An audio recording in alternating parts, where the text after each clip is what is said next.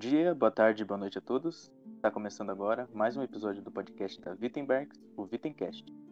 E hoje chamamos mais uma vez o reverendo Giordano para estar aqui conosco. Por favor, pode se apresentar.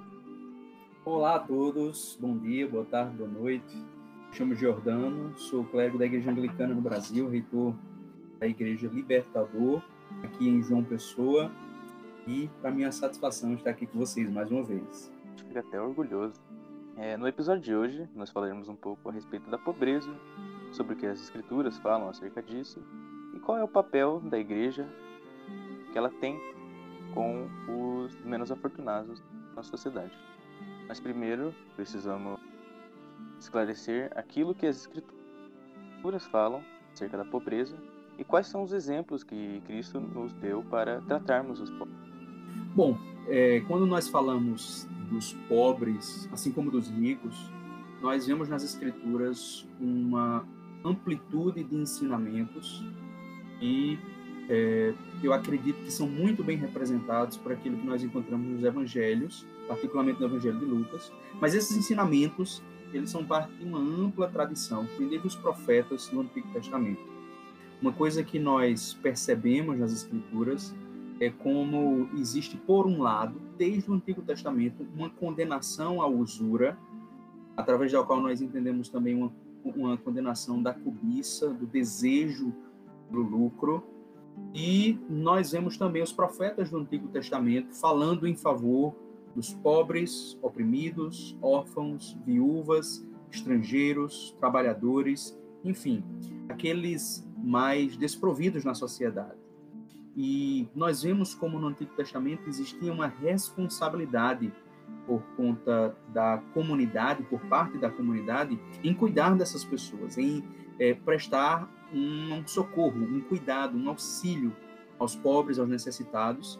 E, por exemplo, nós lemos no Salmo, no Salmo 72 sobre como esse cuidado era responsabilidade, inclusive, do rei. O Salmo 72 é um salmo que fala sobre a grandeza do rei de Israel. E esse salmo, ele é considerado messiânico, inclusive.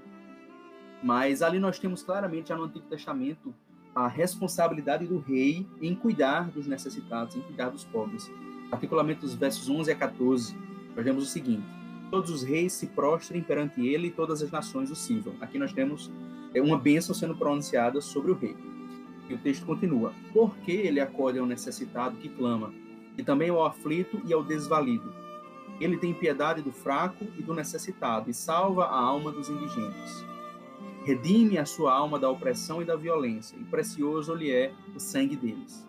Então aqui o rei, ele se preocupa em proteger a vida e a condição humana dessas pessoas, ou seja, proteger aquilo que nós podemos chamar de dignidade humana dos necessitados. Claro que no Antigo Testamento a gente ainda não vê esse conceito de dignidade como a gente vê no Novo Testamento.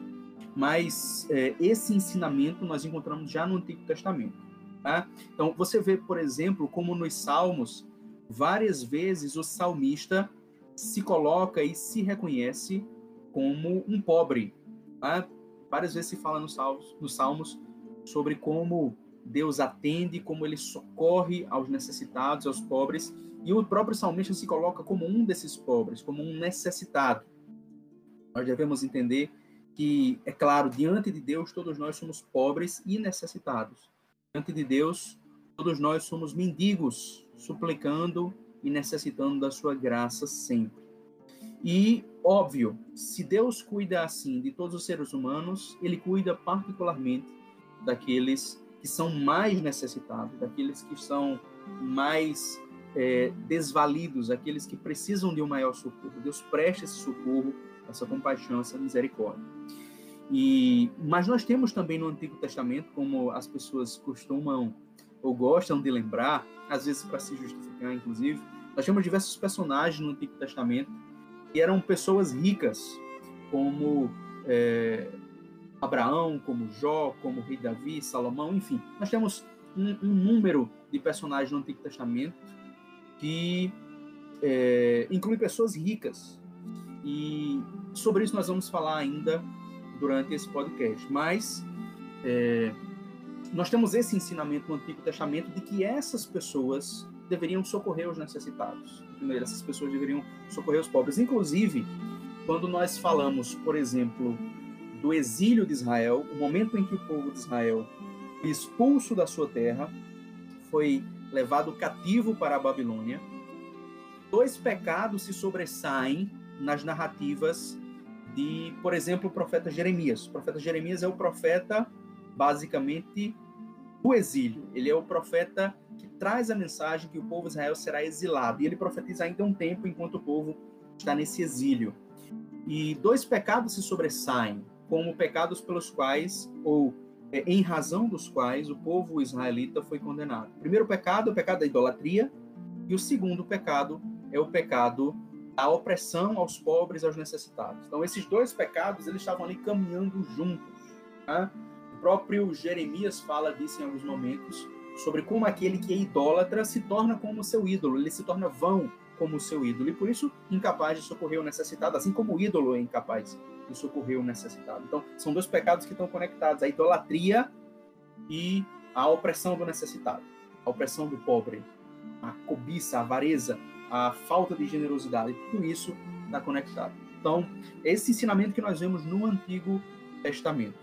É, hoje em dia, embora nós tenhamos uma tradição que vem desde as escrituras, desde os pais da igreja, desde os reformadores também, hoje em dia você vê muito pouco os cristãos utilizarem esses ensinamentos bíblicos sobre usura, particularmente aqui no Ocidente esse pouco se pregar contra a usura.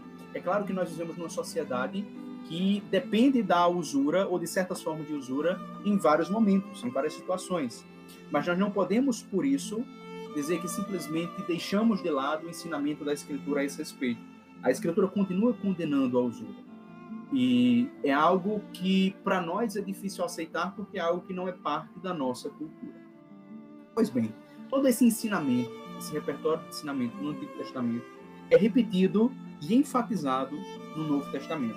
Cristo ensinou muito, principalmente, como eu disse, do Evangelho de Lucas, mas nós vemos vários ensinamentos de Cristo a esse respeito também nos demais evangelhos sinóticos. Cristo ensina, por exemplo, que nós não devemos ajuntar tesouro na terra, mas no céu.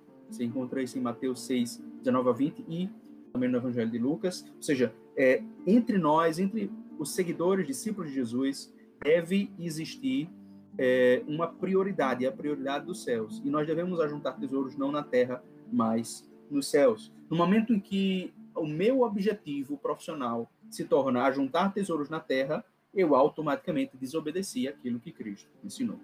Então, Cristo ensina que é dificílimo, por isso, entrar um rico no reino de Deus.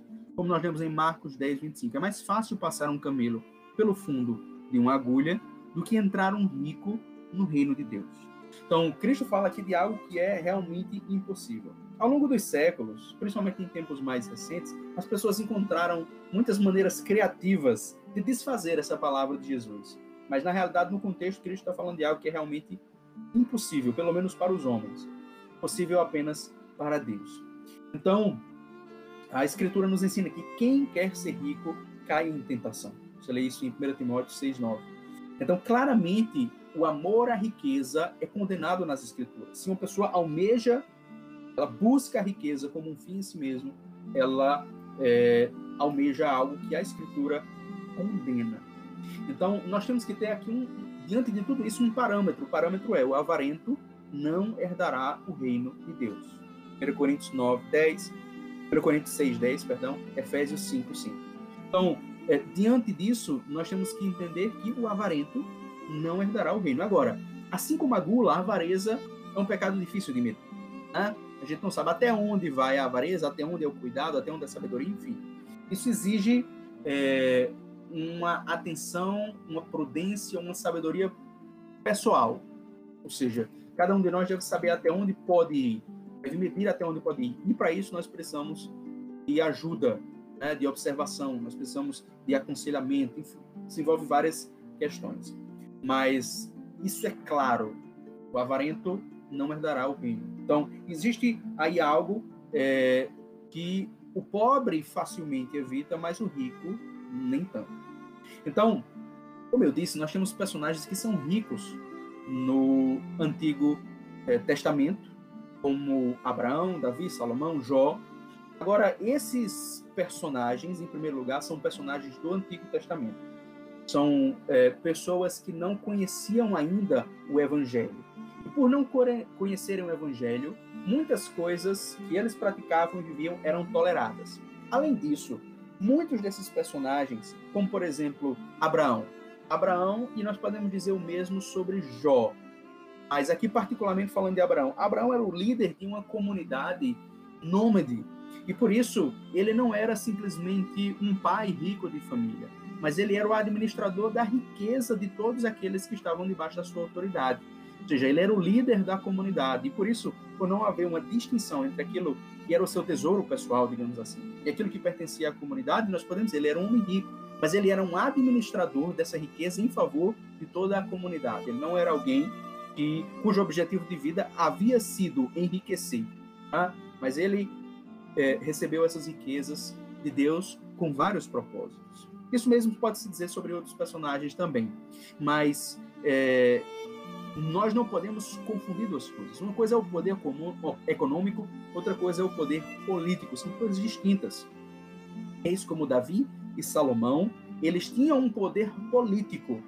Eles não eram empresários, eles eram reis. E como eles tinham esse poder político, naturalmente eles tinham um acesso facilitado ao poder econômico. Mas a escritura proíbe os reis de acumularem muito dinheiro. Esse que as pessoas não sabem. Está lá em Deuteronômio 17, 17. A escritura proíbe os reis de acumularem muito dinheiro.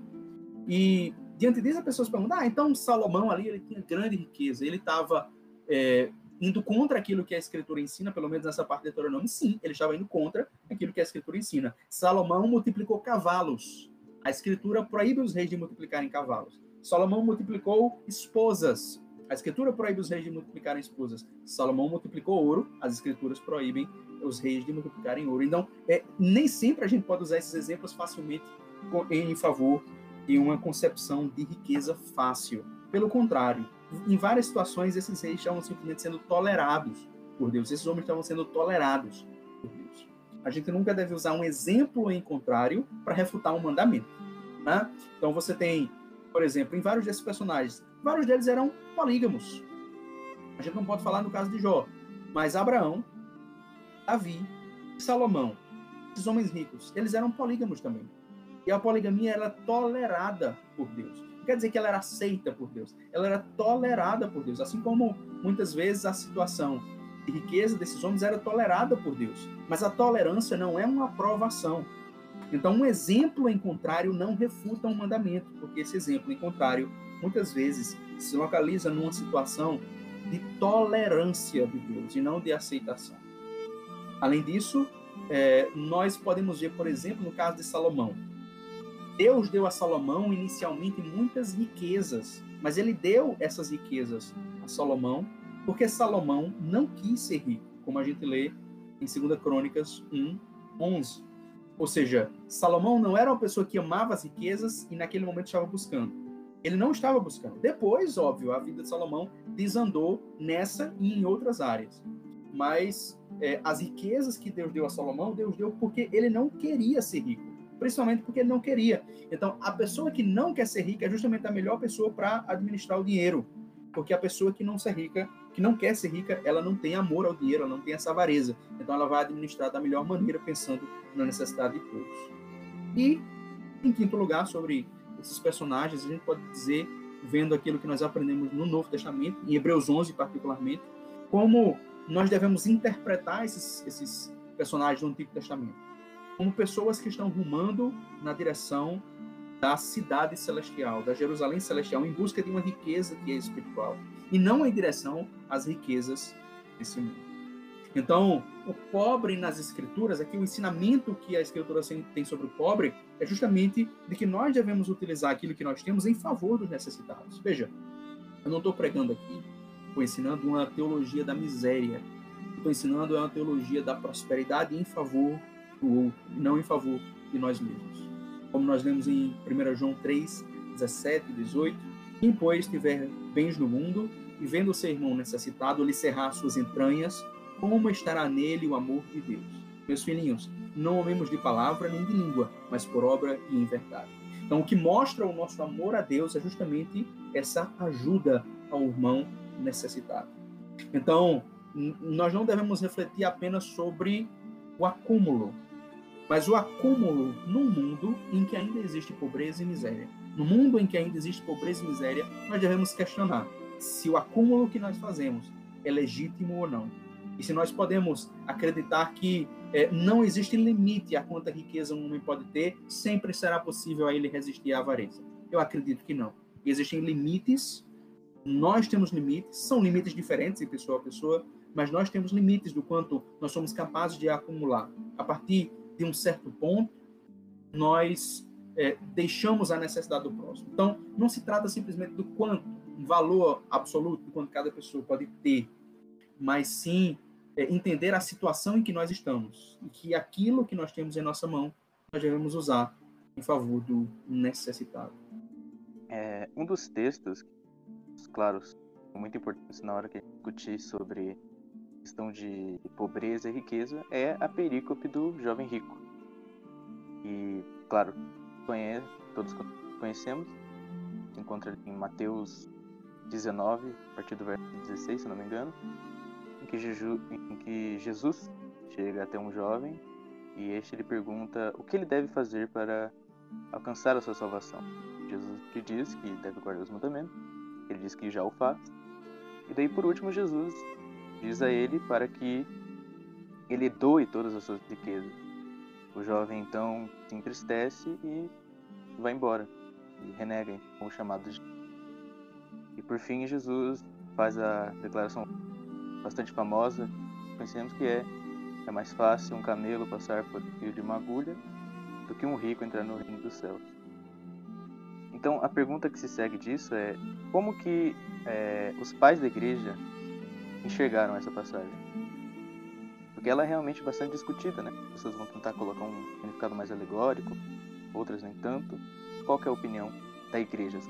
Bom, a perícope do jovem rico, essa história do jovem rico, ela aparece é, nos evangelhos sinóticos, e eu acho interessante a gente ler aqui essa história para que as pessoas se situem e entendam daquilo que a gente está falando. Inclusive, a gente já leu aqui um versículo dela, que foi o versículo é, de Marcos 10, 25.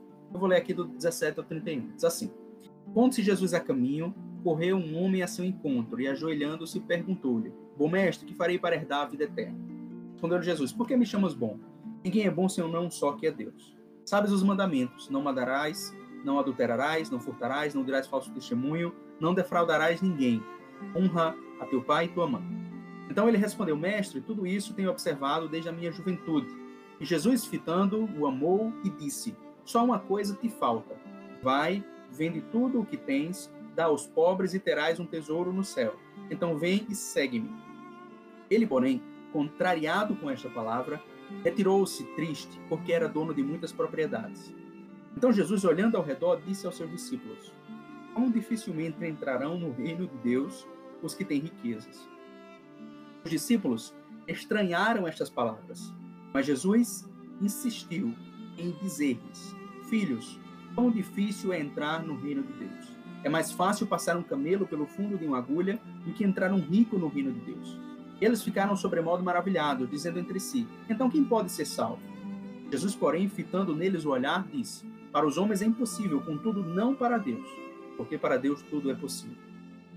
Então Pedro começou a dizer-lhe: Eis que nós tudo deixamos e te seguimos tornou Jesus: Em verdade vos digo que ninguém há que tenha deixado casa, ou irmãos, ou irmãs, ou mãe, ou pai, ou filhos, ou campos, por amor de mim e do Evangelho, que não receba já no presente o cêntuplo de casas, irmãos, irmãs, mães, filhos e campos, com perseguições, e no mundo por vir a vida eterna. Porém, muitos primeiros serão últimos, e os últimos primeiros. Esse é o Evangelho do Senhor, louvado sejas, ó Cristo. Esse texto, ele tem muita coisa interessante que a gente poderia comentar aqui. E nós estamos em busca daquilo, claro, que os pais da igreja disseram a esse respeito. É, mas eu acho interessante observar como, primeiro, o jovem rico foi contrariado pela palavra de Jesus. E quando Jesus é, explica isso aos seus discípulos, os discípulos estranharam essas palavras. Aquilo que Cristo estava dizendo aos discípulos soou estranho aos ouvidos deles. E frequentemente nós cristãos, quando ouvimos de novo e de novo essas palavras de Jesus, elas nos parecem estranhas. Parece que Cristo nos traz aqui algo que não é do nosso mundo, mas algo de outro mundo. Ele nos traz algo que é realmente diferente, um tipo de prioridade no reino de Deus que é realmente diferente. Então ele diz: quão dificilmente entrarão no reino de Deus os que têm riquezas. Cristo fala de uma dificuldade de entrar no reino de Deus para os que têm riquezas. Então, os pais da igreja, quando olharam para esse texto, eles não trataram esse texto como uma orientação que simplesmente se aplica a todo cristão, ou seja, vender tudo que tem para seguir Jesus. Até porque, quando se trata do jovem rico, ele era um jovem que estava diante de Jesus. E por isso, para ele, seguir Jesus significava literalmente caminhar junto com Jesus na peregrinação que Cristo fazia de ensinamentos e curas e exorcismos e tudo mais. Ou seja, literalmente acompanhar Jesus de cidade em cidade. Então, para ele, seguir Jesus significava algo muito específico. E para fazer isso, ele precisava deixar suas riquezas para trás. Ele não poderia, ao mesmo tempo, cuidar daquilo que era do reino de Deus, as prioridades do reino de Deus, e cuidar das suas riquezas. Então havia ali uma questão muito pessoal. Então os pais da igreja, quando olharam para esse texto, eles não trataram esse texto como uma orientação simples para todo cristão. Então, alguns pais da igreja, sim, alguns observaram essa orientação de Cristo como uma orientação que aplicava-se a eles. Então, Santo Antão, por exemplo, cuja vida é registrada por Santo Atanásio, é recomendadíssimo. As pessoas perguntam o que é que eu começo a ler quando eu quero ler a patrística. Eu digo, olha, quer ler uma coisa interessante? Leia a vida de Santo Antão. Não comece lendo sobre doutrinas abstratas, não. Comece lendo uma história, que é muito interessante. A vida de Santo Antão. E Santo Antão foi um homem rico que deixou o que ele tinha. Deixou até uma irmã que é, sobre a qual ele deveria cuidar. Ele deixou essa irmã de lado. Ele deixou tudo e deixou as riquezas e foi viver a pobreza. Então, ele entendeu, num dado momento, ouvindo a leitura do evangelho na igreja, ele entendeu que aquilo ali se aplicava a ele. Ele sentiu-se chamado por Deus aquilo. Hum? Ou seja, alguns pais da igreja observavam esse essa história do jovem rico como uma história que se aplicava a eles. Santo Antão leu essa perícope, ou melhor dizendo, foi lido para ele, ele era analfabeto, mas é, essa perícope foi lida para ele e após essa, é, essa leitura das Escrituras, ele se identificou com o jovem rico. Nem todos nós estamos na mesma situação do jovem rico. Então, os pais da igreja não simplesmente dizem que todo mundo tem que fazer exatamente o mesmo que o jovem rico fazia ou fez. Embora no começo da igreja, nós vemos isso no livro de Atos dos Apóstolos, existe essa busca de imitar isso mesmo. Mas é, alguns pais da igreja fizeram isso individualmente. Mas na leitura patrística, existe algo mais. Os pais da igreja, quando leem esse texto, não dizem simplesmente, ah, esse texto se aplica apenas a algumas pessoas, não é para todo mundo, ponto. Morreu a história aí. Para eles, não, a história não morreu aí. Eles veem algo mais no texto que se aplica a nós, é válido para todos nós. Então, por dois motivos. Primeiro, por conta das consequências da riqueza. Santo Agostinho, na sua epístola 203, escreveu: Quais são, ó minha alma, os mistérios que tocam as riquezas? Elas são ganhas com fadiga e guardadas com medo. Elas são desfrutadas com perigo e perdidas com tristeza. É difícil ser salvo se as temos, e impossível se as amamos, e dificilmente podemos tê-las, pois as amaremos desordenadamente. Então veja, Santo Agostinho fala das riquezas como algo que provoca em nós um amor desordenado. Esse amor desordenado é a essência do pecado. Então, as, as riquezas nos levam a esse amor desordenado. E aí, o caso do jovem rico aparece aqui como um símbolo de como as riquezas podem provocar em nós esse amor desordenado. O texto diz, né? Ele ficou triste porque tinha muitas riquezas. Veja, o texto não diz ele ficou triste porque era avarento. Ele ficou triste porque tinha muitas riquezas. Ou seja, muita coisa estava na mão dele. E quanto mais nós temos, mais nós tendemos a preservar. Nós naturalmente nos acostumamos. Isso, isso é algo do próprio ser humano. Nós natu naturalmente nos acostumamos quando nós subimos de nível nas riquezas ou em qualquer, na realidade, muitas áreas da nossa vida. Quando nós subimos para um novo nível de riqueza, nós naturalmente nos acostumamos e esquecemos que somos ricos. Então, naturalmente você se acostuma àquilo.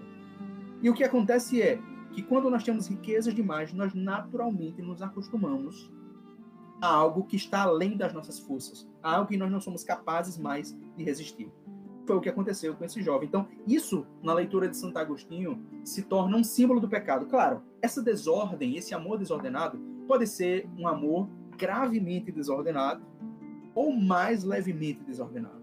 Mas, ainda assim, isso provoca em nós uma desordem no nosso amor. Então, essa é a primeira coisa que os pais da igreja apontam e veem nesse texto, que é de aplicação universal. E uma segunda coisa que eles veem, dentre diversas, na realidade, mas uma segunda coisa é que eles não anulam a importância da obediência simples a esse texto. Cesário de Arle escreveu é, no seu sermão 153 o que aquele homem ouviu, e por aquele homem ele se refere ao jovem rico, aquele homem ouviu, amadíssimos, não, nós também ouvimos. O evangelho de Cristo está no céu, mas não cessa de falar na terra. Não sejamos mortos para ele, porque ele troveja. Não sejamos surdos, porque ele grita. Se estáis indispostos a se comprometerem com obediência total, fazei o que puderes.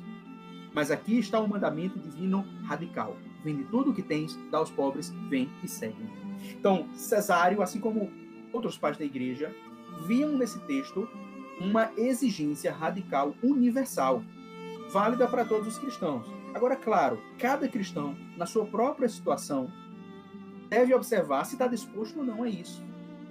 Então, é, nós podemos dizer que cristãos que são celibatários, por exemplo, têm uma facilidade maior de viver com menos.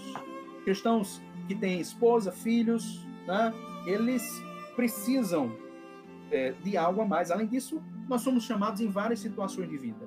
Cristo entra na nossa vida em vários momentos diferentes.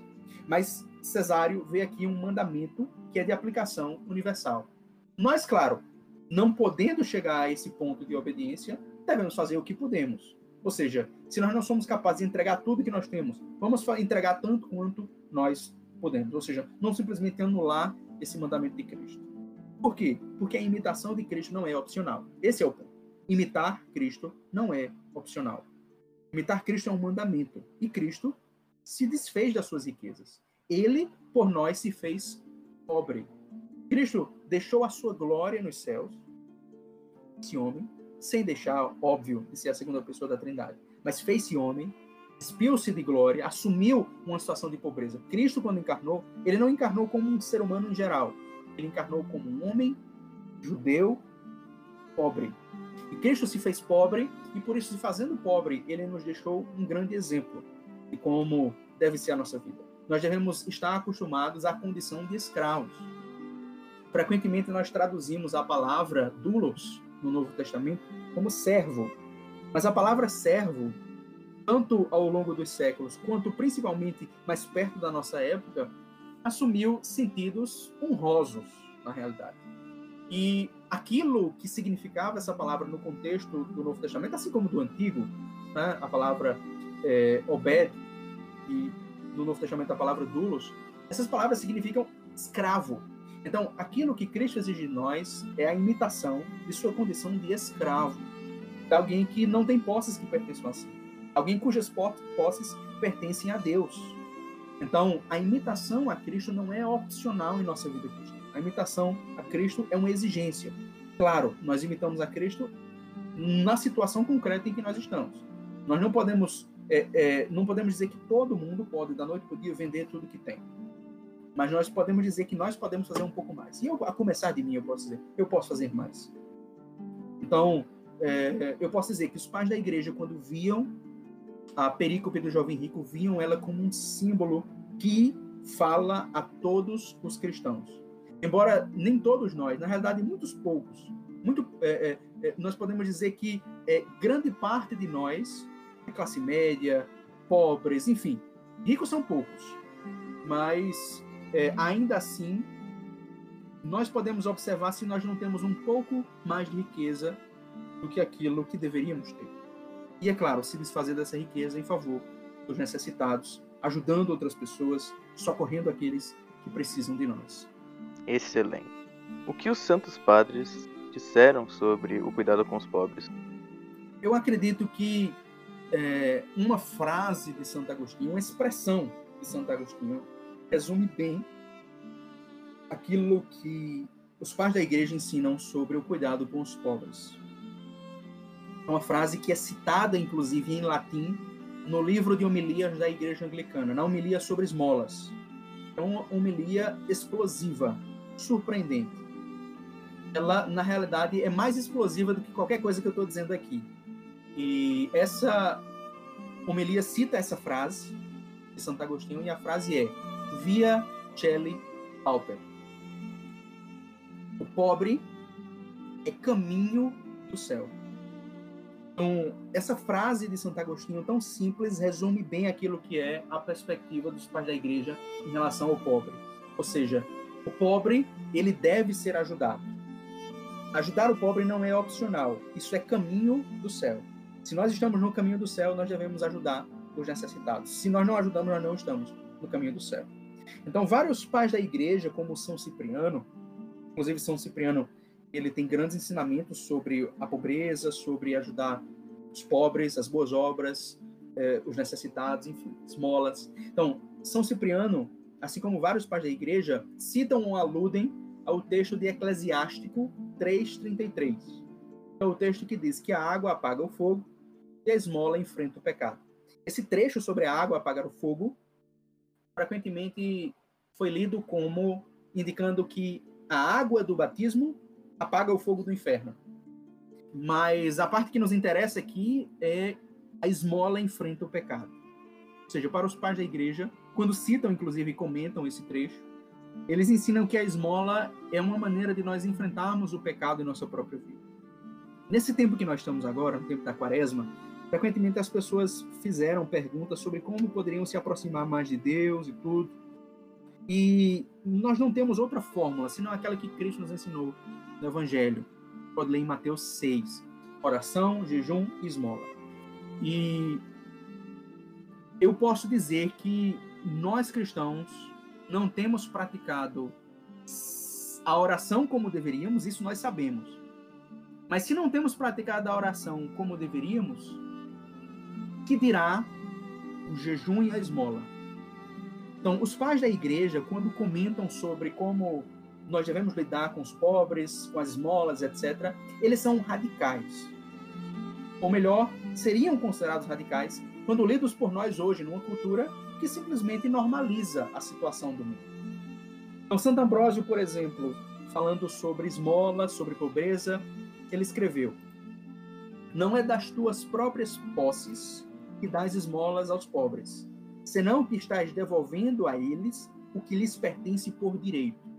Pois aquilo que é dado a todos, para o uso de todos, tomaste para o teu uso exclusivo. A terra não pertence aos ricos, mas a todos. Assim, em vez de o dares liberalmente, apenas pagas uma parte da tua dívida. Então veja, essa, essa citação de Santo Ambrósio reflete aquilo que eu posso dizer é o ensinamento geral dos pais da igreja. E que é, a nossa riqueza, quando dada em favor do pobre, ela é um ato de justiça. É justo entregar ao pobre aquilo que pertence a ele. Não é simplesmente uma caridade liberal, não é algo sobre o qual nós temos liberdade de dar ou não, mas é justo, é direito do pobre receber o nosso socorro e o nosso auxílio. Por quê? Porque aquilo que é na terra, tudo que há no mundo pertence ao Senhor, e o Senhor nos entrega para nós cuidarmos, para nós administrarmos em favor dele, em favor do seu reino, e nesse reino, em favor dos pobres também, em favor dos necessitados. Quando nós falamos aqui, claro, de esmola e do pobre, nós precisamos ter amplitude de sentido. Primeiro, o pobre não é apenas é, o miserável financeiramente, mas isso inclui outras categorias dentro. Então, é, como nós já falamos aqui, a viúva, o órfão, enfim, pessoas em diversas situações de, de necessidade. E quando nós falamos de esmola, nós não estamos falando aqui de um trocado que você dá a uma pessoa que lhe pede. A esmola, ela se refere, na doutrina cristã, à obra de misericórdia em geral. Tá? Então, é o socorro ao necessitado em geral. Não apenas um, um valor é, que você dá a uma pessoa que pede. Então, esse é o ensinamento dos pais da igreja. Imitando o livro de Eclesiastes, mais de uma vez, imitando vários livros do, é, dos profetas do Antigo Testamento, como Isaías 58, os pais da igreja organizavam as coisas da seguinte maneira: a disciplina espiritual mais importante é a esmola. Em segundo lugar vem o jejum. E em terceiro lugar, a oração. Fazendo isso, eles não estavam diminuindo a importância da oração. A oração é central, é fundamental no ensinamento deles. Mas acima da oração eles colocavam o jejum e acima do jejum a esmola. A esmola é mais forte do que o jejum e a oração juntos. E por isso é que eles diziam e citavam esse trecho de Eclesiástico e outros textos que a esmola enfrenta o pecado. Uma vida sem esmola na concepção dos pareja não é um combate sério ao pecado sem esse socorro, sem essa misericórdia. A vida cristã exige essa misericórdia. Sem a misericórdia pelo próximo, nós não estamos lutando contra o pecado. O que os cristãos que possuem mais riquezas devem fazer com aqueles que são menos afortunados?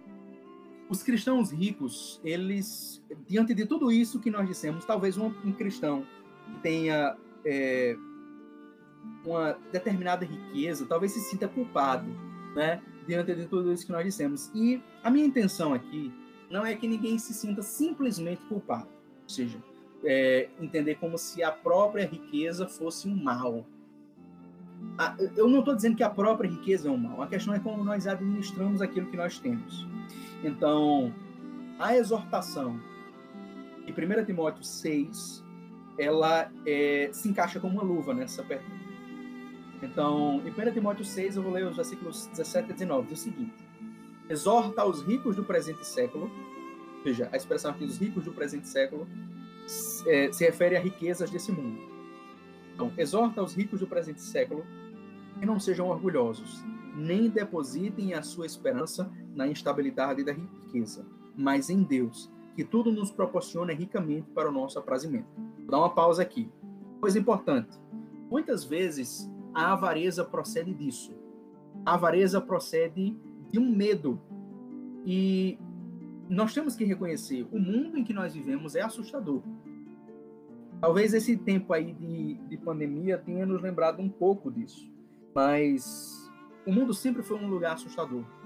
E muitas vezes as pessoas procuram se refugiar do medo que o mundo provoca através de uma segurança da riqueza.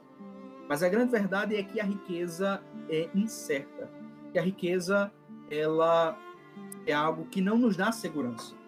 Então, para entender tudo aquilo que a escritura ensina sobre riqueza, nós temos que ter esse ponto, desfazer em nós esse medo, o medo de que é, sem as riquezas nós estejamos desprotegidos no mundo, pelo contrário, como cristãos, nós devemos entender que nós confiamos em Deus, que Deus nos guarda. Claro, diante disso a gente não vai ser é, irresponsável. Diante disso, a gente é, não vai tentar a Deus. Mas nós temos que entender que nós temos que deixar de lado essa confiança na riqueza e confiar em Deus. Sem isso, todo esse ensinamento que nós estamos falando aqui não tem valor. Então, continuo lendo. Esses ricos pratiquem o bem, sejam ricos de boas obras, generosos em dar e prontos a repartir, que acumulem para si mesmos tesouros, sólido fundamento para o futuro, a fim de se apoderarem da verdadeira vida. Então, esse trecho aqui nos ensina várias coisas. Primeiro, que os ricos desse mundo devem ser ricos de boas obras, generosos em dar e prontos a repartir.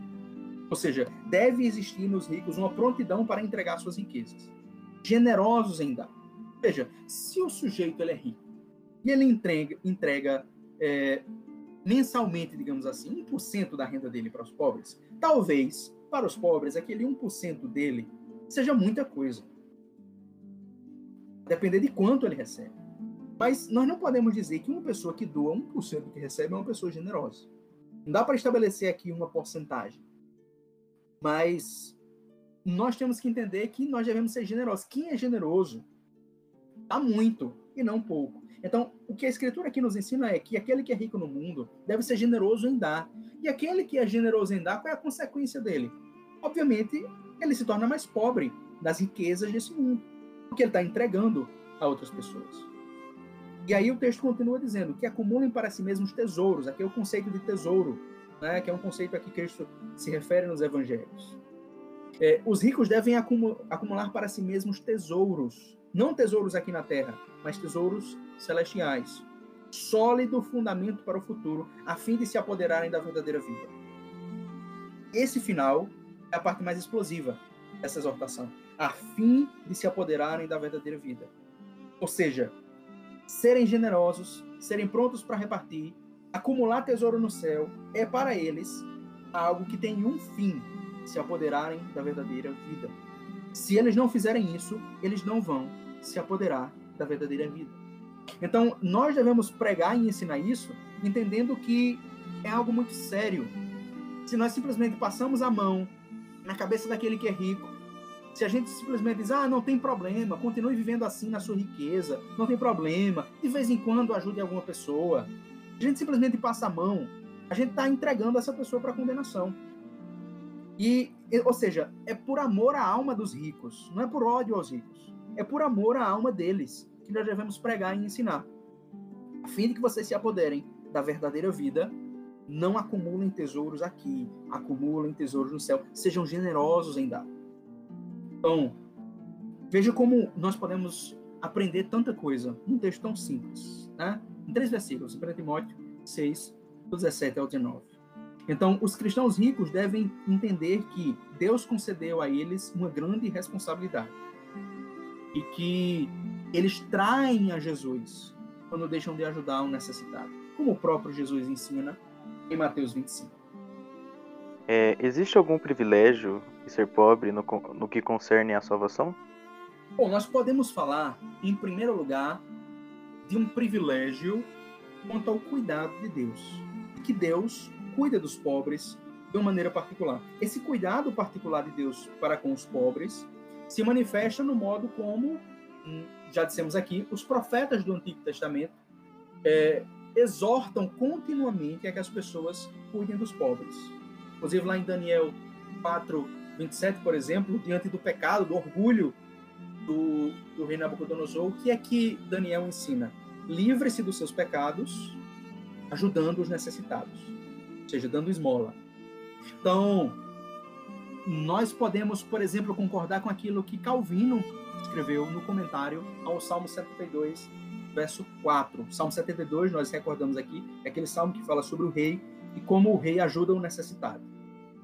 Então, Calvino escreveu o seguinte: Deus de fato não faz acepção de pessoas, mas não é sem causa que Deus tem um cuidado mais especial pelo pobre do que por outros, uma vez que eles são mais expostos a injúrias e violência.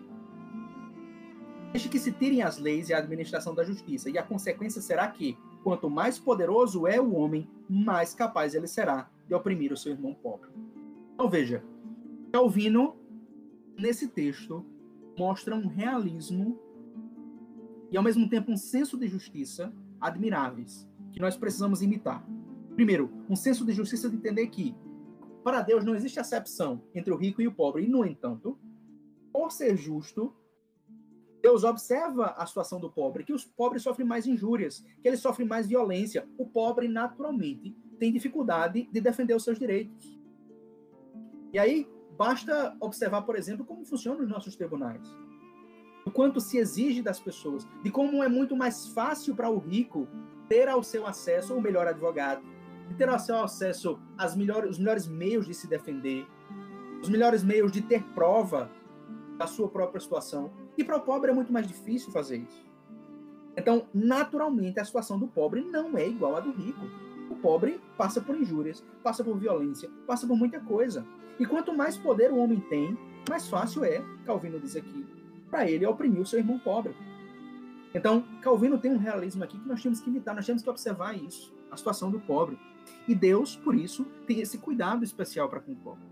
Então, é dentro desse cuidado especial para com o pobre, dentro desse amor especial de Deus, que não é só Calvino, tá?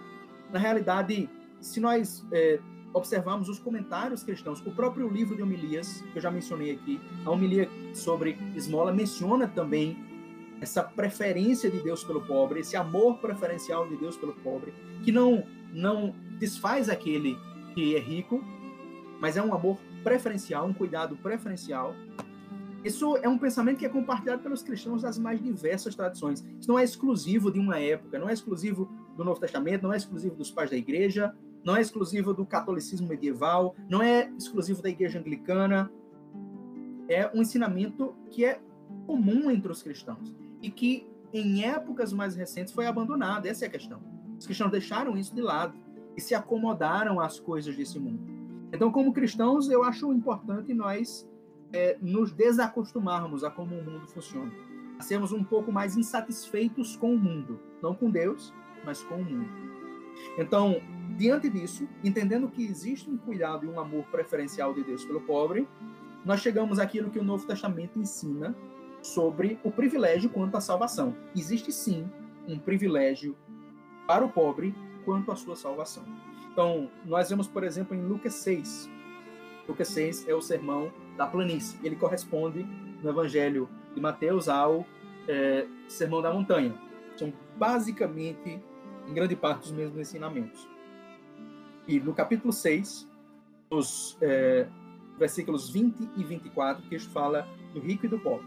Então ele diz o seguinte: Estando olhando ele para os seus discípulos, é que eu enfatizo a palavra discípulos. Cristo olhava para os seus discípulos. Ele lhes disse: Bem-aventurados vós, os pobres, porque vosso é o reino de Deus. Bom, o que Cristo está ensinando aqui? Lê apenas o versículo 20. Primeiro, ele está identificando os seus discípulos como pobres. Ele está chamando os discípulos que estavam com ele como pobres. E óbvio, é fácil de a gente entender que eles eram pobres. Eles deixaram o que eles tinham. Tá? Mateus deixou a sua coletoria. Os discípulos pescadores, os quatro discípulos pescadores deixaram a sua pesca. Eles deixaram tudo que eles tinham por Jesus. Então eles eram realmente pobres. Eles dependiam de Jesus. E aí, por isso, Cristo diz: Bem-aventurados vós, os pobres, porque vosso é o reino de Deus. Para Cristo, esses pobres tinham o reino de Deus. E aí, claro, diante disso, as pessoas comparam, ah, mas o Evangelho de Mateus ensina que bem-aventurados são os pobres de espírito. Vou chegar lá, precisa entender o que é que é pobre de espírito. Não é tão simples assim. Mas nesse mesmo Evangelho, Lucas 6, o livro versículo 20, versículo 24 diz: Mas ai de vós, os ricos, porque tendes a vossa consolação. O que é que Cristo está dizendo aqui? Cristo não está falando de ser pobre e de ser rico no espírito. Ele está falando de pobre e rico no sentido literal da palavra. Nesse mesmo Evangelho de Lucas, lá na parábola do rico e Lázaro, Abraão diz exatamente a mesma coisa. Abraão ensina exatamente a mesma coisa. Ele olha para o rico e diz: Ó, oh, você viveu a sua vida, você teve a sua consolação, em outras palavras. Você viveu bem. Agora você está aí condenado, mas você viveu a sua vida bem. Na sua porta estava o pobre, era Lázaro, e você não o ajudou. Agora ele está aqui comigo e você está aí nessa chama. Então, o que Cristo ensina aqui no Evangelho de Lucas é muito claro. Ele está dizendo que os pobres, eles têm esse privilégio da salvação. Vosso é o reino de Deus. É claro, a gente não interpreta isso como significando que literalmente todos os pobres são salvos. A gente sabe, claro, que existem pobres que odeiam a Deus, que odeiam Cristo. E que, ou seja, existem situações. A vida tem situações mas existe um ensinamento aqui que é simples: os pobres, a eles pertence o reino de Deus. E os ricos, eles já tiveram nesse mundo a sua consolação. O prazer, eles já tiveram nesse mundo. Então, a epístola de Tiago, Tiago é um dos autores do Novo Testamento que conhecia a tradição sinótica. Ou seja, é, nós não sabemos se o autor da epístola de Tiago, ou seja, o próprio Tiago, havia lido algo dos evangelhos. Mas com certeza ele conhecia a tradição sinótica. Se esse Tiago é realmente o Tiago dos apóstolos, é óbvio que ele conhecia aquilo que Cristo ensinou, porque ele andou com Cristo. Então, A epístola de Tiago, ela mostra muita influência, muitas alusões, às vezes até quase citações dos evangelhos sinóticos. E Tiago 2,5 alude a esse ensinamento. Tiago 2,5 diz o seguinte: Ouvi, meus amados irmãos, não escolheu Deus os pobres, os que para o mundo são pobres, para serem ricos em fé e herdeiros do reino que ele prometeu aos que o amam? Então, Deus prometeu o seu reino àqueles que o amam. E ele escolheu para esse reino os pobres. Os pobres, os que para esse mundo são pobres. Deus escolheu eles para serem ricos em fé e herdeiros do reino. Esses pobres, eles são salvos pela fé. Aqui nós não negamos uma salvação pela fé. Nós não estamos dizendo aqui que o pobre tem um caminho alternativo para a salvação. Não, os pobres são salvos pela fé. Porque Deus os escolheu para serem ricos em fé. Deus os escolheu para a salvação. Ou seja, eles são herdeiros do reino. E aí, é que a gente retorna para o ensinamento de Cristo lá sobre os pobres de espírito. Quando se fala pobres de espírito, o que Cristo quer dizer, e que pode ser traduzido como pobres no espírito, é, o que Cristo quer dizer com isso é que nós devemos ter em nós, dentro de nós, uma pobreza de espírito. Aquele que é pobre de espírito, naturalmente, se torna pobre nesse mundo também. Porque no coração dele não está a riqueza. Se no meu coração não está a riqueza, em vez de priorizar a riqueza, eu vou priorizar o meu irmão necessitado. Mas de toda maneira, nós temos aqui uma prioridade, um privilégio pobre para a salvação, como parte de um cuidado mais amplo de Deus e especial, de uma caridade especial de Deus para com o pobre. Ótimo. Qual é o dever da igreja para com os pobres e qual foi a sua, a sua atuação na história? Ao longo dos séculos, esses ensinamentos dos evangelhos, do Antigo Testamento, do Novo Testamento, esses ensinamentos dos pais da igreja, inclusive, foram aplicados e vividos pelos cristãos de muitas maneiras. A gente vê que desde o começo existia entre os cristãos uma preocupação com os pobres. Desde os escritos mais antigos, as referências mais antigas da história cristã, como os Atos dos Apóstolos, os primeiros capítulos dos Atos dos Apóstolos. Quando o apóstolo Paulo, por exemplo, se refere ao começo do seu ministério, ele mostra como o seu ministério deveria ser um ministério que lembrava dos pobres. Lá em Gálatas 2, do 9 ao 10, Paulo recorda esses primeiros momentos, ali é o começo do evangelho, começo da expansão da igreja. Em Gálatas 2, 9 e 10, Paulo recorda. E quando conheceram a graça que me foi dada, Tiago, Cefas e João, que eram reputados colunas, me estenderam a mim e a Barnabé a destra de comunhão, a fim de que nós fôssemos para os gentios e eles para a circuncisão, recomendando-nos somente que nos lembrássemos dos pobres, o que também me esforcei por fazer. Então, o que Paulo, como missão sua, tinha a desempenhar, é que ele tinha a fazer. Ele tinha que evangelizar o mundo. Ele foi chamado por Cristo para isso. Ele fundou, né, ele plantou igrejas, ele andou de cidade em cidade, ele formou líderes. O apóstolo Paulo teve um ministério muito amplo. Mas aqui, aqueles que foram discípulos antes dele, Tiago, Cefas, Pedro, no caso, e João, disseram a ele: não se esqueça dos pobres. Ou seja, a missão do apóstolo Paulo deveria ser uma missão é, que recordava dos pobres e ele se esforçou para realizar isso. Então, quando a gente lê as cartas de Paulo, Romanos, é, 2 Coríntios, diversas cartas, 1 Coríntios também, enfim, quando a gente lê as cartas paulinas, a gente vê essa contínua referência à coleta que o apóstolo Paulo fez. Nós vemos isso também no livro de Atos dos Apóstolos, capítulo 21. Como Paulo, ele é, realizou uma coleta pelos cristãos pobres em Jerusalém. Ele nas mais diversas igrejas, reuniu recursos para que os cristãos pobres em Jerusalém fossem socorridos. Isso era parte do seu ministério, ou seja, socorrer aos pobres. Nós não podemos dizer que a missão da igreja é simplesmente pregar um evangelho que seja doutrina, para que as pessoas tenham fé e deixar que elas individualmente façam a caridade. Nós devemos entender, a caridade é missão da igreja a igreja não é apenas uma escola, a igreja é um reino. E como reino, cabe a nós, como família, cabe a nós socorrer uns aos outros. Então, Paulo via isso como parte do seu ministério e isso desde o começo da igreja. Então, existe uma palavra muito importante na tradição cristã, que é a palavra hospitalidade, que ao longo dos séculos perdeu o seu sentido. Ou seja, é, ao longo dos séculos, os cristãos perderam a sensibilidade para o que significa hospitalidade. Frequentemente, quando nós falamos de hospitalidade hoje, nós nos referimos a acolher bem uma pessoa que aparece. Então, digamos, aparece uma pessoa de fora, de outra cidade, ela aparece na nossa cidade, ela vem à nossa casa, a gente oferece um café, um almoço e tchau. A hospitalidade é isso. Ou seja, você receber bem alguma pessoa. No mundo antigo, hospitalidade significa que aquele que é estrangeiro, que chega na nossa cidade, ele tem direito a dormir na nossa casa.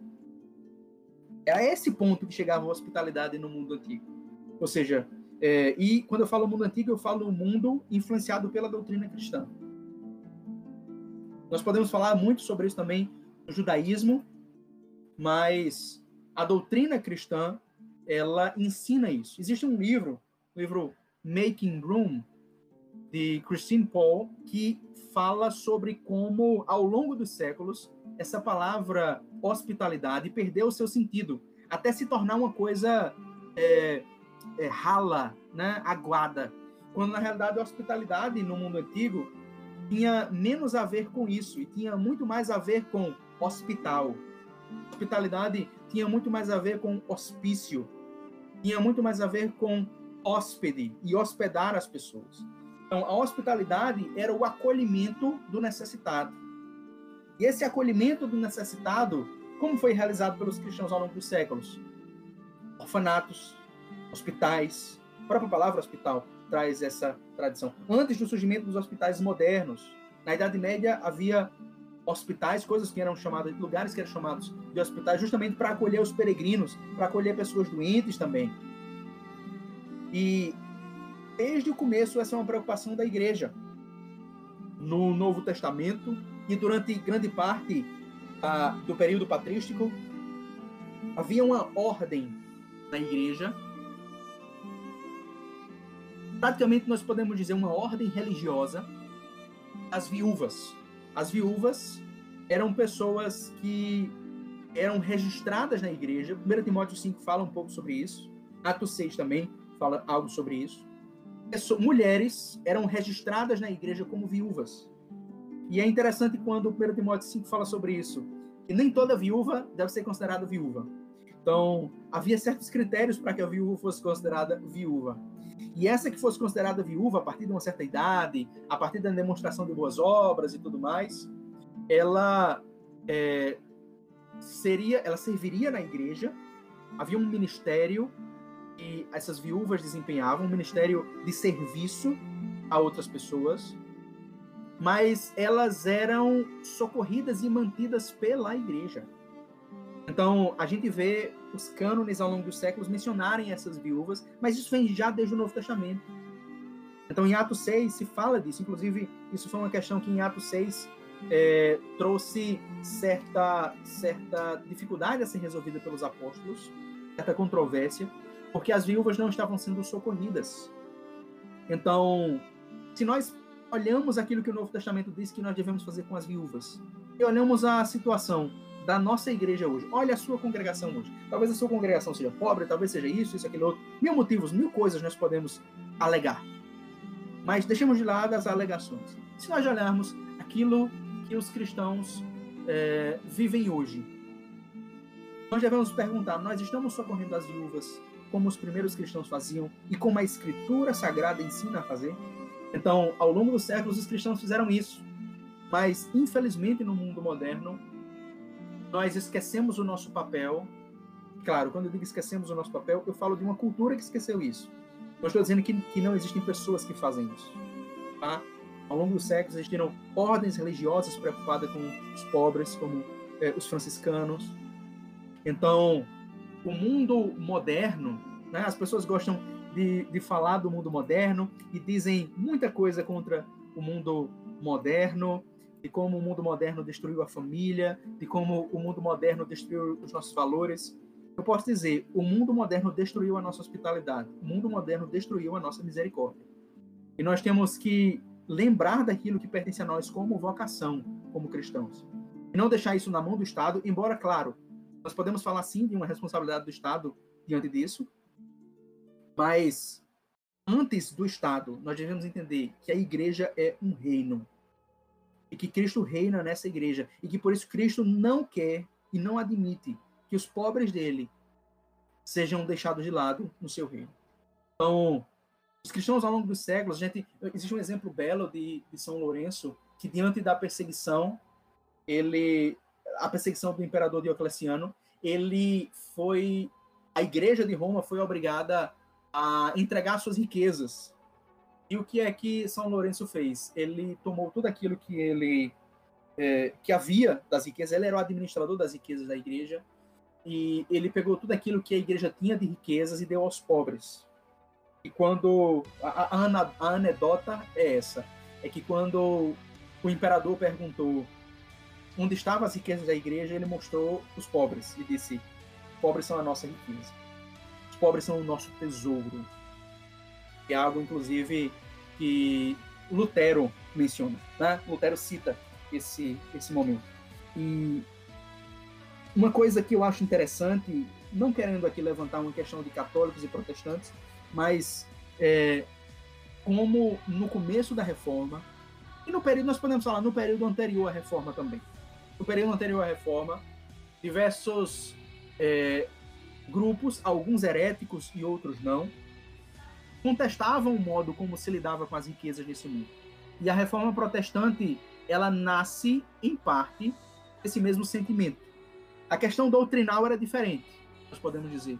Mas ela nasce desse mesmo sentimento, do sentimento de que é, os pobres são a nossa riqueza, sentimento de que existe algo muito errado no modo como nós lidamos com as riquezas.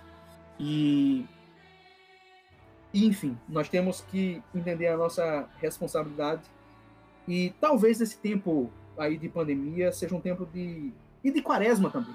Tempo de quaresma e de pandemia seja um tempo da gente recordar como nós podemos ajudar o nosso necessitado, como nós podemos socorrer outras pessoas, como nós podemos exercer misericórdia. Exemplos ao longo dos séculos não faltam.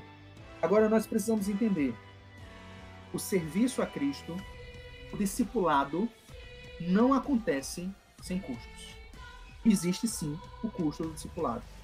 E nós temos que ter um pouco do sentimento que tinha Bonhoeffer quando falava sobre a obediência simples.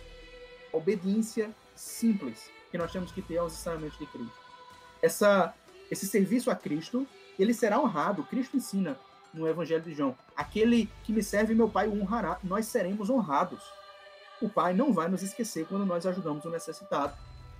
Mas não é possível seguir Jesus e simplesmente manter a nossa vida. Talvez muitas pessoas que escutam agora sejam pessoas de classe média. E eu quero dizer, não é possível seguir Jesus e simplesmente manter o nosso conforto. Se existe algo de conforto, algo que nós queremos nos agarrar a todo custo, algo que nós queremos defender a todo custo, enquanto existem outras pessoas que poderiam ter uma vida melhor com o nosso auxílio, pessoas que nós podemos socorrer com o alimento, é, nós podemos dizer, se nós assim fazemos, se nós queremos preservar a todo custo a nossa riqueza, defender a todo custo a nossa riqueza, o amor de Deus não está em nós. Um comentário sobre o que o senhor falou da reforma. Inclusive, nas 95 teses, Lutero fala que é, é mais louvável lembro a palavra específica, que se doe ao pobre do que se compre indulgências. Isso, e eu concordo plenamente. É, até pelo propósito, né? Até pelo propósito. É, é claro que aquilo que nós doamos à igreja, o apóstolo Paulo fala disso, aquilo que, por exemplo, Paulo recebeu de doação às igrejas, ele tratava aquilo como um sacrifício a Deus. Ele fala disso em Romanos 15, ele fala disso em Filipenses, ele fala disso em vários lugares. Aquilo que ele recebeu de doação era um sacrifício que as pessoas estavam dando a Deus. Isso a gente não pode desprezar. Mas quando nós socorremos o necessitado, o pobre, é, a escritura promete algo muito forte, sobre o que a gente ainda vai falar aqui. Mas a escritura tem grandes promessas que ela faz para quando nós socorremos o pobre. E por isso, realmente, Lutero estava absolutamente correto. É muito melhor doar ao pobre do que doar a uma igreja que já é rica. Nesse sentido, Lutero estava inteiramente correto. Chédulo. Mas enfim, qual é o efeito que as esmolas trazem para o doador? Então, é o assunto sobre o qual, na realidade, eu quis falar o tempo todo. É, e até me contive. É, as escrituras, elas fazem diversas promessas para aquele que ajuda o necessitado, que ajuda o povo. Os pais da igreja, inclusive, repetem muito dessas promessas, mas é preciso entender, elas são promessas. Ninguém aqui está dizendo que Deus é obrigado a fazer algo. Por que, que eu estou dizendo isso? Porque quando nós colocamos essas promessas diante das pessoas, uma reação comum é: ah, você está dizendo que Deus é obrigado a fazer tais coisas quando você ajuda o povo. Não estou dizendo que Deus é obrigado a nada. Nem a Escritura está dizendo que Deus é obrigado a nada. Estou dizendo é que Deus prometeu fazer e que Ele é fiel para cumprir. Então, aquilo que está na Escritura a esse respeito é aquilo que Deus prometeu fazer. Então, o que é que Deus prometeu fazer com aquele que ajuda o necessitado? Eu vou dar aqui três exemplos no livro de Provérbios. Eu gosto muito do livro de Provérbios porque é um livro que fala sobre o exercício da sabedoria, isso todos nós sabemos, e essa sabedoria através de causas e consequências, através de é, resultados das nossas ações. Então, se nós queremos saber qual é o resultado da ação de ajudar o necessitado, o livro de Provérbios naturalmente fala sobre isso. Então, um primeiro texto, Provérbios 19, 17. Eu vou citar aqui três textos no livro de Provérbios, mas existem muitos outros. Provérbios 19, 17 diz o seguinte: Quem se compadece do pobre ao Senhor empresta, e este lhe paga o seu benefício. Então, existe um ditado, né, que na realidade é esse provérbio. Nós dizemos que é, quem dá aos pobres empresta a Deus. É justamente isso aqui que está se dizendo. Quem se compadece do pobre ao Senhor empresta. Quando eu ajudo o necessitado, eu estou emprestando a Deus. Agora, eu vou pensar que Deus não paga as suas dívidas. Se eu ajudo o necessitado, eu vou imaginar que Deus não paga as suas dívidas. É claro que eu não sou o cobrador de Deus, né? Eu não posso imaginar, eu sou lá o seu barriga, chega para cobrar a Deus, para exigir. Aqui não. Agora, é, Deus paga as suas dívidas. Quando eu ajudo o necessitado, Deus se coloca como meu devedor. Não é que eu posso exigir algo de Deus ou, ou eu estou obrigando Deus a algo, mas Deus se coloca como o meu devedor. E Deus paga o seu benefício, Deus paga essa dívida. Então, Cristo fala disso, por exemplo, lá em Mateus 25, quando ele é, diz para as suas ovelhas quando essas ovelhas socorreram ao necessitado, quando é, deram de beber a quem tem sede, deram de comer a quem tem fome, quando cobriram nu, quando visitaram preso, quando fizeram tudo isso, estavam fazendo ao Senhor. Então nós devemos entender, a mão estendida do pobre é o altar do Senhor. Quando nós ajudamos o necessitado, nós estamos ajudando a Jesus. Provérbios 21, 13 diz mais: Quem tapa o seu ouvido ao clamor do pobre, também clamará e não será ouvido. Isso aqui é uma coisa muito séria. Eu não posso dizer que se aplica a todas as situações de a todas as pessoas, mas frequentemente isso acontece com pessoas quando não ajudam o seu necessitado, quando não ajudam um pobre que está próximo a si. Esse, esse provérbio, eu posso dizer, o ensinamento dele está naquela parábola do Rick Lázaro. E acontece com essas pessoas de não ajudam o pobre, não ajudam o necessitado, mas em alguns momentos clamam a Deus. Pedem ajuda a Deus, Senhor, me socorra. o que é que esse texto ensina? Essa pessoa clamará e não será ouvida. O clamor dessa pessoa não chegará a Deus. Como a gente vê lá, por exemplo, é, isso, claro, é um ensinamento que é muito presente nas Escrituras, mas a gente vê isso em Isaías 2. Deus diz: aquelas orações que as pessoas faziam aqueles rituais, cânticos e tudo mais, não era ouvido por Deus, porque as mãos daquelas pessoas estavam cheias de sangue. Aquele que levanta as suas mãos a Deus, mas suas mãos estão cheias de sangue, essas mãos não serão ouvidas. Então, quem tapa o seu ouvido ao clamor do pobre também clamará e não será ouvido. Muitas vezes a nossa vida de oração não é ouvida por isso, porque o pobre bate à nossa porta, o pobre precisa de nós e nós não o atendemos. Então, Deus é justo misericordiosos alcançarão misericórdia. E Provérbios 22, 9. O generoso será abençoado, porque dá o seu pão ao pobre. Veja, o que é que se diz aqui? O generoso será abençoado. Deus é obrigado a abençoar. Ninguém está falando de obrigado. O generoso será abençoado. Deus prometeu isso. O generoso será abençoado. Se você ajuda o pobre, você será abençoado. Porque dá o seu pão ao pobre. Uma vez fiz essa pergunta às pessoas: vocês acreditam que o generoso será abençoado porque dá o seu pão ao pobre? Claro que eu não citei Provérbios 22, 9. As pessoas ficam se, se questionando sobre isso, sobre isso aqui. Será que eu respondo sim ou que não? Enfim, versículo bíblico diz isso: o generoso será abençoado porque dá o seu pão ao pobre. Então, esse ensinamento que nós vemos no livro de Provérbios aparece nas Escrituras, em geral. Salmo 41, 1. Vários salmos falam sobre isso, inclusive. Mas Salmo 41, 1. Bem-aventurado o que acode ao necessitado, o Senhor o livra no dia do mal. Bem-aventurado o que acode ao necessitado, o Senhor o livra no dia do mal. Se eu, se eu protejo, se eu acudo ao necessitado, o Senhor vai me proteger, vai me guardar. Mais uma vez, o modo como Deus é justo. Isso é algo que Deus promete fazer. Lucas 6,38, ensinamento do nosso Senhor Jesus Cristo. Dai e ser-vos-á dado. Boa medida, recalcada, sacudida e transbordando, vos darão no vosso regaço porque com a mesma medida com que medides também vos medirão de novo. Se eu dou, eu recebo de volta. E eu recebo de volta uma boa medida, recalcada, sacudida, transbordando. Tem que imaginar aquele saco, né? Aquele saco de feijão, aquele saco de grãos. Uma boa medida, recalcada, sacudida. Você sacode, né? Aquele saco de grãos para caber mais.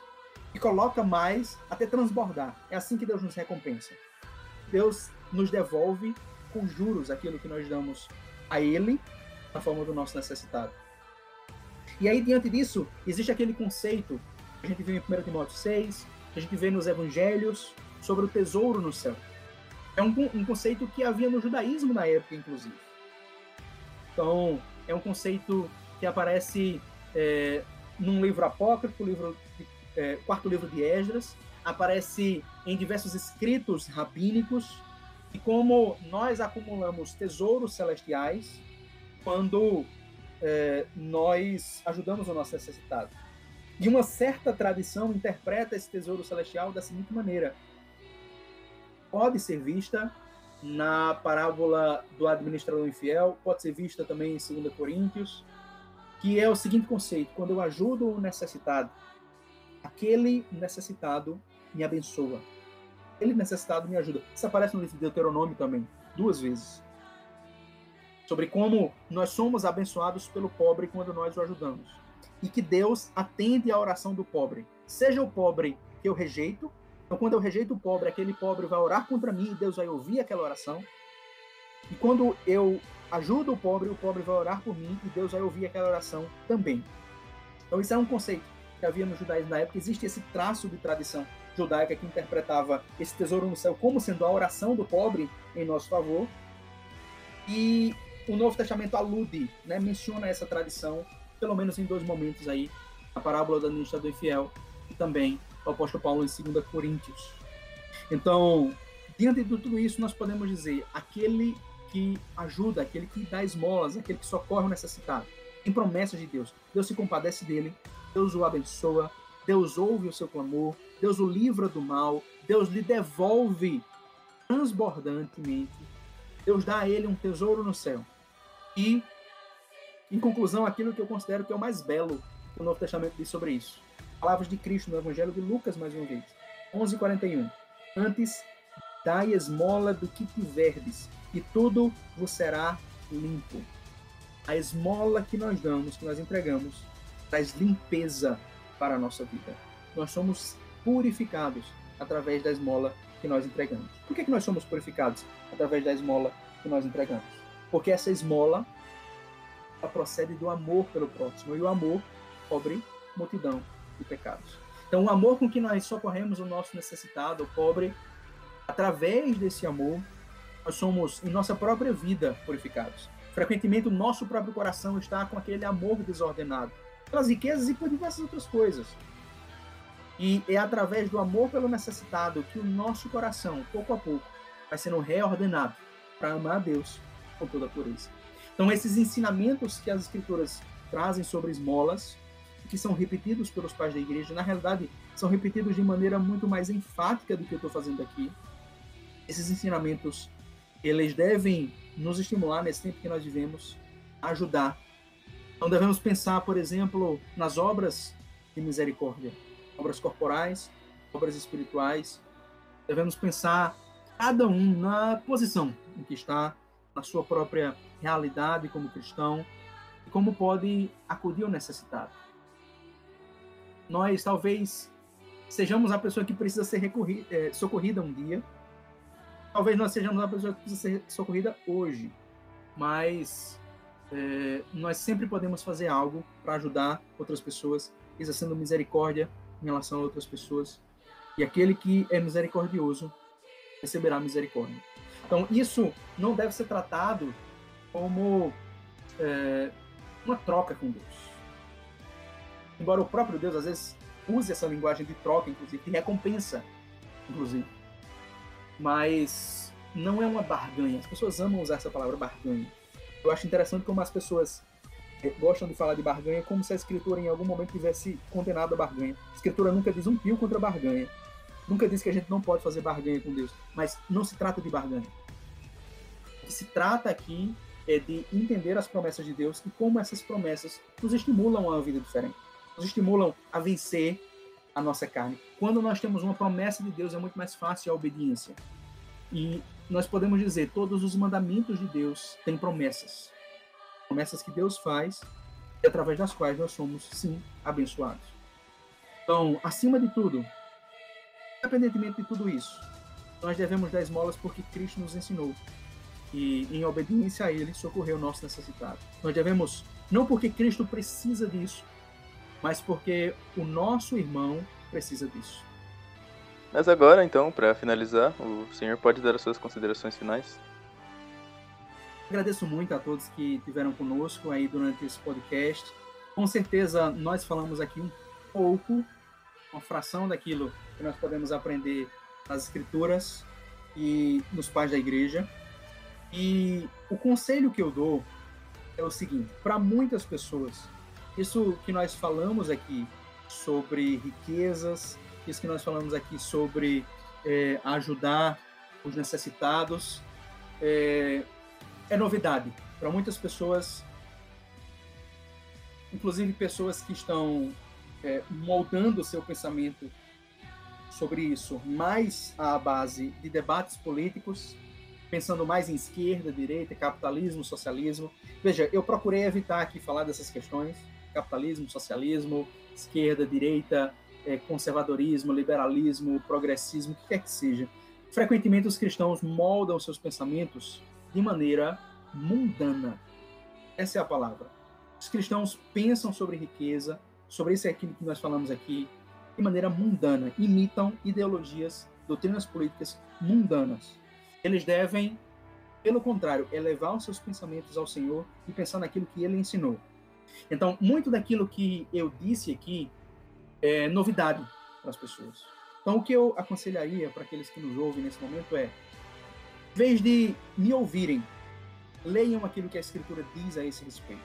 Leiam aquilo que a Escritura diz sobre todas essas coisas. Em vez de procurar defender ideologia, doutrina A ou B, em vez de, de procurar brechas para evitar o ensinamento do Senhor, procurem levar a sério aquilo que a Escritura ensina sobre isso a realidade não é tão simples e com certeza aquilo que a gente conversou aqui levanta muitas questões. A gente não tem como, num podcast, responder todas as questões é, sobre esse assunto, mas é, o que eu encorajo você que nos ouve a fazer é veja aquilo que a Escritura ensina sobre isso, sobre esse assunto. Eu recomendo é, aqueles que se interessam por esse assunto, em primeiro lugar, leiam o que tem sobre isso no meu blog, blog Vineadei, você pode jogar aí no Google, Vineadei, e Tenho vários textos sobre isso, mas eu quero recomendar também um pai da igreja, que eu já mencionei aqui, que é São Cipriano. São Cipriano tem uma obra sobre esmolas, e essa obra está na coleção patrística, traduzida na coleção patrística. A coleção patrística organizou as obras de São Cipriano, as obras completas de São Cipriano, em mais de um volume. E o volume 1, que é o volume que. É, o primeiro volume das obras de São Cipriano, não o primeiro volume da coleção patrística, mas o primeiro volume das obras de São Cipriano trata desse assunto. Então eu recomendo porque, primeiro, ele está o tempo todo citando a Bíblia ali, então o tempo todo ele está usando textos bíblicos para fundamentar isso. E, enfim, leia os pais da igreja, procure se inteirar daquilo que eles ensinam nessa área e procure olhar a necessidade, do seu irmão. Uma coisa que a escritura ensina sobre isso é que aquele que é justo, ele procura saber da situação do pobre. Então procure saber da situação do pobre. Procure saber da situação das pessoas.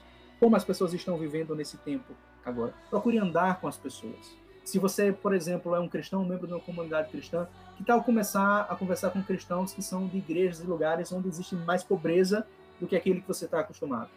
E possivelmente essas pessoas vão dizer um pouco daquilo que é a realidade nesses lugares. Então nós podemos fazer muito para ajudar essas pessoas. Nós não propomos, e aí em nenhum momento eu propus isso, que nós somos capazes de fazer a mudança do coração das pessoas através é, da riqueza. Nós não somos capazes de mudar o mundo inteiro através desses ensinamentos aqui. Mas nós devemos preocupar, em primeiro lugar, mudar o nosso coração. Mudar o nosso coração em relação às riquezas. Converter o nosso coração ao nosso irmão. Conversão a Deus envolve também, nas Escrituras Sagradas, uma conversão ao nosso irmão. Então nós devemos procurar nos converter ao nosso irmão. Nos converter ao Jesus que está no nosso irmão, que clama pelo nosso socorro. Então, procure entender a realidade das pessoas, procure entender aquilo que é a missão da igreja. E a terceira e última recomendação que eu faço nessa área, o pessoal gosta do John Stott. John Stott é um teólogo anglicano e ele tem um livro sobre a missão da igreja no mundo moderno. Então eu recomendo que as pessoas leiam esse livro, porque ele fala um pouco disso que nós temos mencionado aqui, de como a igreja tem sim um papel, uma missão social.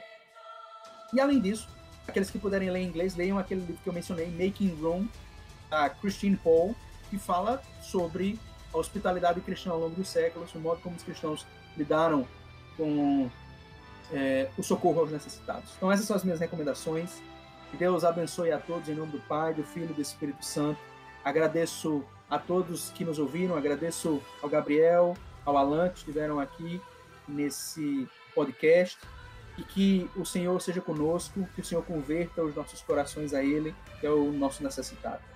Deus abençoe a todos. Amém. Também tem uma recomendação aqui para dar para todos os nossos ouvintes. Se você aí é mais afortunado, quiser ajudar alguém menos afortunado, ajuda a Wittenbergs aí, comprando pelo nosso link da Amazon. Vai estar na descrição o, o link da o link de compra da Amazon. Então não se esqueçam de conferir. Mas enfim, isso é tudo pessoal. É, nós agradecemos a todos que nos ouviram até aqui e também agradecemos ao Reverendo Giordano por ter aceitado o nosso convite e participado aqui conosco. É, não se esqueçam de se inscrever no canal, caso ainda não seja inscrito, pelo seu like e o seu feedback nos comentários, porque tudo isso nos ajuda muito. As nossas redes sociais e as do Reverendo estarão todas na descrição, por isso deem uma olhada lá. Deus abençoe a todos e até o próximo episódio.